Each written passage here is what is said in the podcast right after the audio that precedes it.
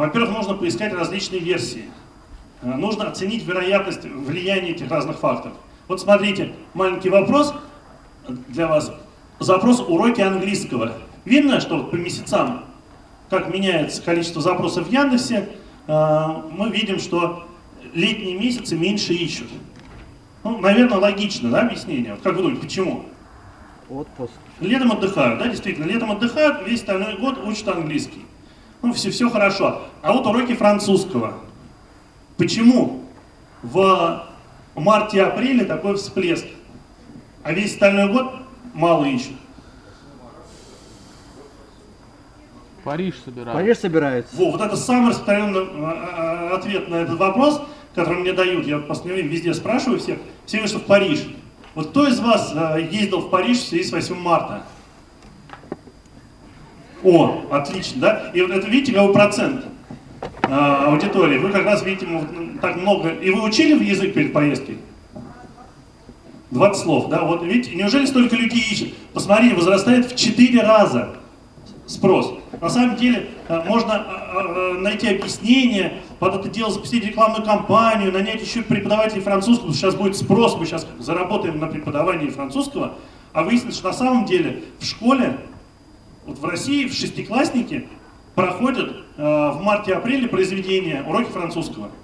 И один из самых распространенных запросов – уроки французского краткое содержание – Потому что сейчас нормальные школьники не читают большие произведения, читают краткое содержание, чтобы ответить на уроки на вопрос учителя. И вот, представляете, какое искажение это делает? Ему можно проанализировать, допустим, в апреле, какой спрос на эти уроки, сказать, о, отлично, спрос большой, мы сейчас тут э, образовательный проект запустим. А можно наоборот э, в феврале анализ провести, рекламную кампанию запустить и потом слить весь бюджет, потому что эти школьники еще кликать будут зачем-то ну, шестой класс, ну, они не очень еще понимают, где контекстная реклама, а где что. Вот. Еще доп. ссылки еще прокликают на всякий случай. Вдруг там краткое содержание есть. То, видите, совершенно неожиданно, и в большинстве случаев э, любую интерпретацию результатов можно посмотреть и найти другое объяснение, почему это происходит. Когда мы какой-то эксперимент ставим, мы чаще всего ожидаем, э, что должны получить подтверждение какой-то нашей теории. У нас есть несколько вариантов карточки товара, мы говорим, слушайте, вот давайте потестируем, но практически всегда тот, кто запускает этот тест, считает, что вот эта карточка лучше. Или там еще что-то, мы говорим, давайте мы сравним вот эти рекламные источники, если те, кто занимается контекстом, сравнивают, там, не знаю, рекламу в соцсетях и контекст, у них всегда получают контекст лучше. Те, кто наоборот соцсетями, у них всегда соцсети лучше. У SEOшников всегда SEO лучше. Спросите у SEOшников, работают ли ссылки. Они всегда скажут, что ссылки работают. Особенно те, кто продает ссылки. На этом зарабатывает. Хотя говорят, тут на днях что-то у вас другое говорили.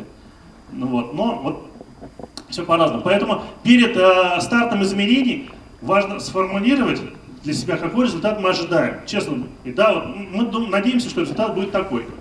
И, и если у вас желание большое подтвердить правильность, то вы, скорее всего, сможете из кучи отчетов, кучи цифр в статистике вытащить те самые цифры, которые покажут, о, смотрите, лучше стало, все хорошо, вот оно лучше. Поэтому очень полезно озадачить тем, что отдельно поискать опровержение теории. Вот вы подумали, что все в Париж едут э, под 8 марта, а посмотрите, туры в Париж ищут больше под 8 марта или не больше? Вот, а курсы французского ищут больше или не больше? Вот мы нашли тут же два опровержения, что на самом деле нет такого всплеска в 4 раза спроса.